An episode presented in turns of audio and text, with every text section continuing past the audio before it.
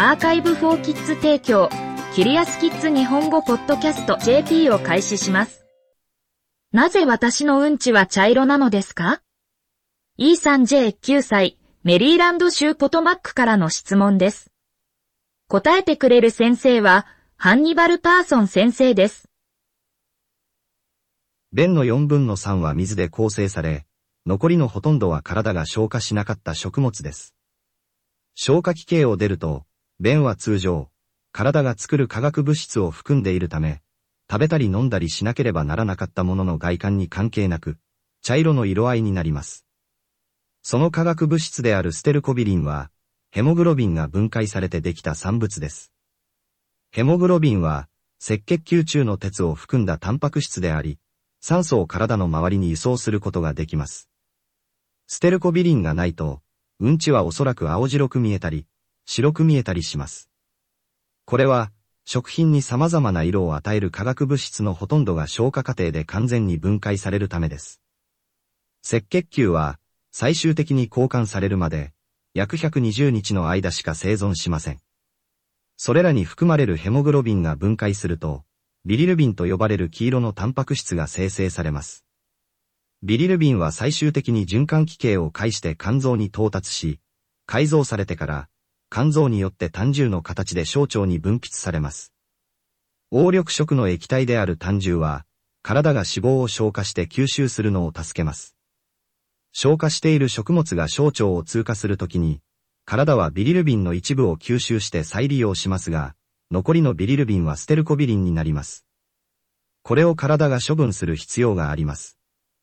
そして、そのステルコビリンはあなたが消化しているものと結合し、それがあなたの体を出るまでにあなたのうんちを茶色にします。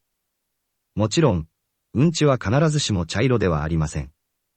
何を食べるか、消化管システム内を移動する速度に応じて、色が異なる場合があります。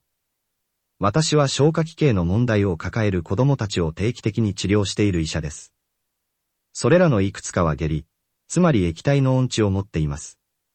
単重が多く含まれているため、緑色または黄色になります。うんちが体の中をあまりにも早く動くと、単重中のビリルビンが分解されてステルコビリンを形成するのに十分な時間がないため、褐色になります。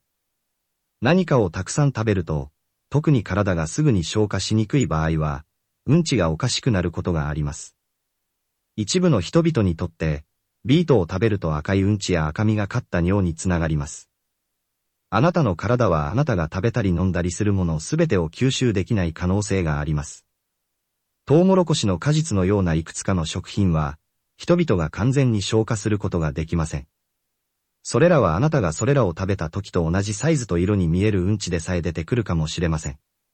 下品に見えるかもしれませんが、水を流す前に定期的にうんちを除いて、茶色でふわふわしていることを確認することをお勧めします。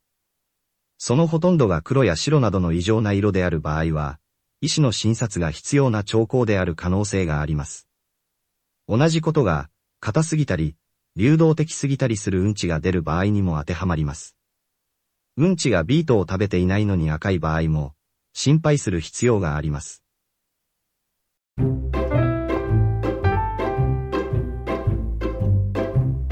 キリアスキッズ日本語ポッドキャスト JP を終わります。この記事はクリエイティブコモンズライセンス CCL の下でザ・カンバセーションと各著作者からの承認に基づき再発行されています。日本語訳はアーカイブフォーキッズの翻訳責任で行われています。ウェブサイトでオリジナルの記事を読めます。